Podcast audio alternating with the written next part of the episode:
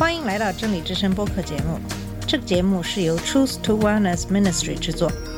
在这个节目里，我们要从一个不一样的角度向你介绍圣经和基督，带你走进一个属灵的世界。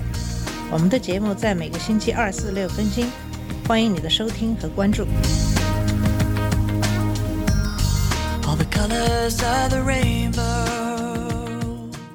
你好，我是马军。今天的节目给大家分享马太福音十二章一到八节的经文，耶稣论安息日的真正的意义。那么，下面我们先来读一下这段经文。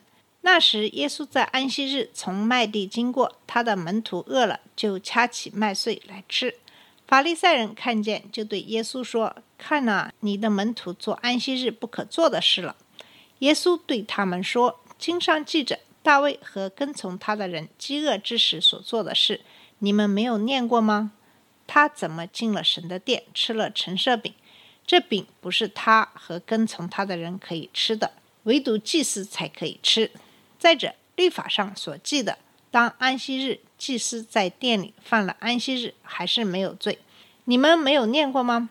但我告诉你们，在这里有一人比殿更大。我喜爱连续，不喜爱祭祀。你们若明白这话的意思，就不将无罪的当作有罪了，因为人子是安息日的主。首先，我们先来看一下这段经文的上下文的背景。施洗的约翰被捕以后，锋线开始转向反对耶稣。反对派及犹太人的领袖加强了他们的批评和摧毁他的计划。正是在这种情况下，我们在十二章中会看到很多对耶稣和他门徒们的指控。另外，为了很好的理解这段经文，我们需要对安息日的律法有一定的了解。以色列的律法只是说，以色列要记住安息日，以保持它为圣日。他们可以做六天的普通工作，但在安息日他们要停下来。事实上，希伯来语 “sabbat” 意思是停止，而不是休息。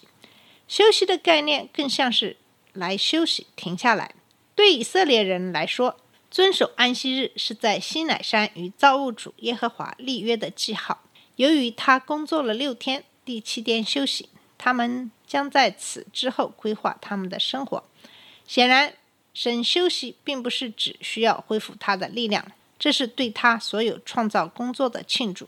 对于基督徒来说，重要的是要知道安息日是旧约的标志，而不是新约。盟约非常的不同，旧约就是律法，它是基于造物主的。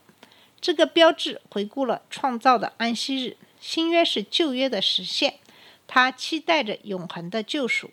它的记号是耶稣在最后的晚餐里设立的新约之杯，因为耶稣在他的生与死中成全了立法。所有旧约的律法都必须通过他的成全来解释。祭祀仪式和生日都随着基督而改变，所以今天的基督徒不必要遵守安息日，因为我们有一个新约。安息日对我们来说是通过基督事件来解释的。当我们相信耶稣时，我们就进了他所应许的安息，这就是永恒的安息日。每一天都当成圣归主，作为属灵安息的一天。整个生命是安息日的圆满。在未来的时代，整个安息日将随着诅咒的移除而恢复。保罗教导基督徒不要以律法主义的方式遵守圣日。安息日有助于指导和默想，但不具有法律约束力。但是基督徒要活出律法的精神，这些条例的目的是要传达的。因此，献给主的圣洁生活，从焦虑的劳苦和属灵的工作中过得救恩的安息，是进入安息日安息的信徒的特征。对于基督教安息日的简单化和合法化的遵守，并不是成圣的一种方法。以上就是有关这个安息日的一些呃小知识。那么下面我们就来看一看耶稣和法律赛人之间的第一个交锋，也就是针对法律赛人对他的律法主义的批评，耶稣宣布他是安息日的主。首先有一个事件引发了这样的一个讨论，也就是当耶稣和门徒正在穿过田野的时候，门徒们因为饥饿就在田间掐下一些麦穗吃。从表面上看，他们就像坐在田头吃饭一样。但是律法主义的法律赛人一心要诋毁耶稣，因此他们指责耶稣的门徒违反了安息日。这怎么违反安息日法了呢？如果你看一下实践，这似乎不像是他们停止为神设立日子的工作。那么，唯一可以被视为违规的方法，就是犹太教师列出了有助于确定应该停止哪些工作的事情。所以，每当圣经的文本似乎不是非常清楚的时候，可能是有目的的。神希望人们凭信心行事，并确定来应用。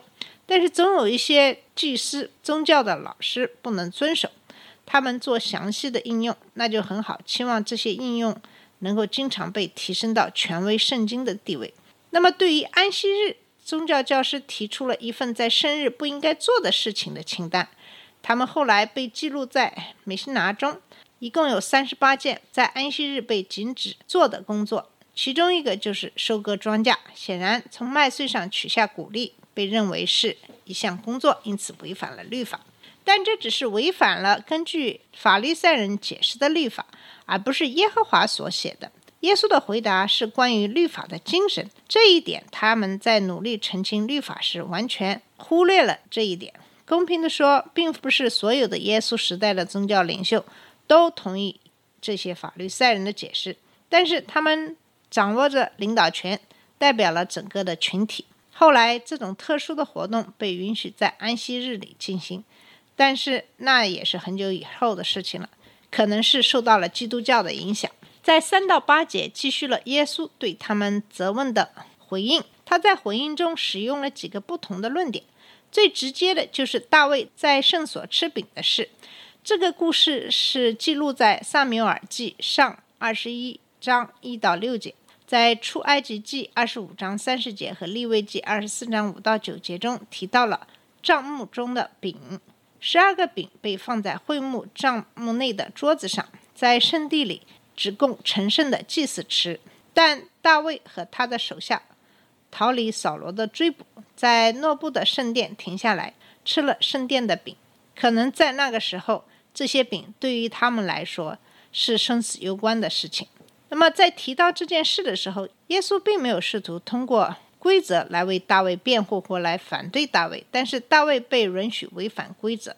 他的观点是，圣经没有任何地方谴责大卫这样做。如果大卫可以打破圣洁的律法，吃圣所里的圣物，而圣经没有谴责他，那么为什么不让他的门徒在安息日吃谷物呢？耶稣并没有为门徒的行为进行直接的辩护，因为他觉得他们没有明显的违反律法中的任何一条律法。相反，耶稣是在处理法律赛人对法律的一般解释，表明他是更有知识的老师，人们应该来找他。在萨缪尔的故事中，律法的规定是为大卫和他的同伴而设的。耶稣正在证明他比大卫更伟大，因此也可以为他和他的同伴留出规定。耶稣的第二个论点是来自一般的律法。从技术上讲，祭司们在每个安息日的工作都违反了律法。当然，祭司是无罪的。因为统治安息日的同样的律法使他们成为祭司。既然律法确立了他们的职责，律法就确立了祭司违反律法并在祭坛上做一些相当艰苦工作的权利。那么，耶稣的第二个论点就是来自这一般的律法。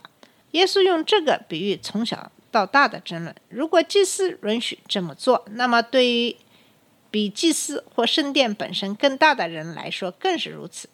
他的比喻之所以有效，只是因为他实际比圣殿和祭司更大。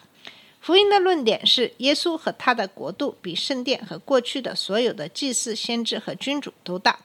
耶稣当时的观点是，在旧约中，安息日的律法被祭司的职责所取代，因此在他的时代，安息日的律法被他作为弥赛亚和救世主的职责所取代。他表明存在比普通领导人更大的权威。因为人子在场，律法就会被取代。圣殿代表神与他的子民同在，但耶稣的存在意味着神以肉身与他们同在。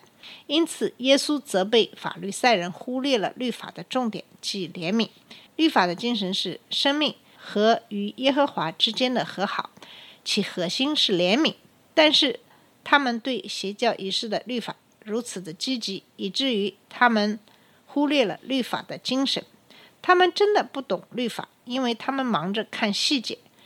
在这种情况下，主要是禁令。但是现在作为原告，他们被指控，被告门徒被宣布为无罪，因为比圣殿更大的那一位在那里。称自己为安息日的主，意味着他可以随心所欲地处理安息日的律法，或者可以取代他们，就像祭祀的圣殿服务取代了安息日的遵守一样。作为安息日的主。耶稣是人子，神圣的创造者，立约的神。作为安息日的主耶稣，弥撒亚也有权管理圣殿。那么，以上就是今天给大家分享的马太福音十二章一到八节的经文。谢谢你的收听，我们下次节目再见。这里是真理之声播客节目。真理之声是 Truth to Wellness Ministry 旗下的一个节目，由 Truth to Wellness Ministry 制作和播出。如果你有什么想跟我们分享，请给我们发电子邮件，我们的邮箱地址是 truth to wellness at gmail dot com。你也可以直接去我们的网站 www dot truth to wellness dot com 浏览更多的信息。下次节目再见。All colors of the rain